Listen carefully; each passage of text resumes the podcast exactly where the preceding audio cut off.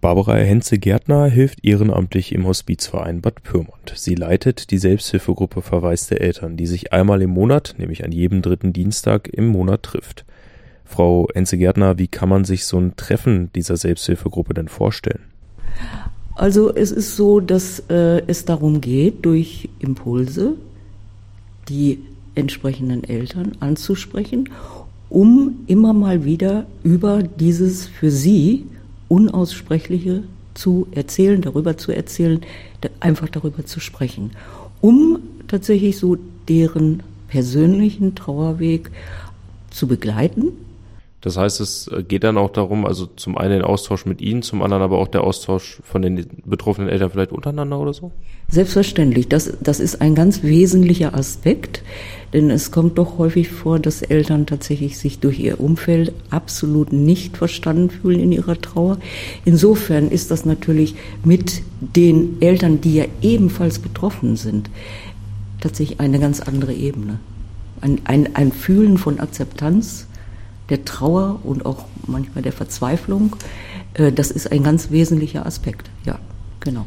Wie ist das denn, wenn ich jetzt vielleicht davon höre, wie läuft da so dieser erste Kontakt? Weil Sie haben es gerade schon gesagt, unaussprechliches Thema, also ist ja schon ein sehr, sehr schwieriges Thema auch, ne? Emotional, emotional, ganz hoch besetztes Thema, ja. Also äh, der Erstkontakt müsste tatsächlich bitte über den Verein sein. Und zwar kann man also entweder telefonisch oder selbstverständlich auch äh, über E-Mail-Kontakt, dass es im Prinzip zu einem Erstgespräch kommt. Dass man zunächst mal in einem Einzelgespräch tatsächlich, dass wir uns kennenlernen und irgendwie schauen, gibt es da eine gemeinsame Ebene, um dann anschließend eben in diese Gruppe zu kommen. Und wer ist angesprochen? Also alle Eltern aus Bad Pyrmont oder aus der Region oder wie, wie ist das? Grundsätzlich sind Eltern aus der Region angesprochen und dann natürlich eben äh, mit verschiedenstem Hintergrund. Äh, das kann einmal sein, also ein Todesfall während der Schwangerschaft. Gut, und dann selbstverständlich Eltern, die eben ein Kind äh, anschließend verloren haben, sei es zum Beispiel durch plötzlichen Kindstod innerhalb des ersten Jahres des äh, Lebens, ja, oder eben auch durch Krankheit, durch Unfall, vielleicht auch tatsächlich durch ein Verbrechen, auch in Verbindung mit Drogen, ja, in Verbindung mit Suizid auf jeden Fall, auch ein ganz schwieriges Thema.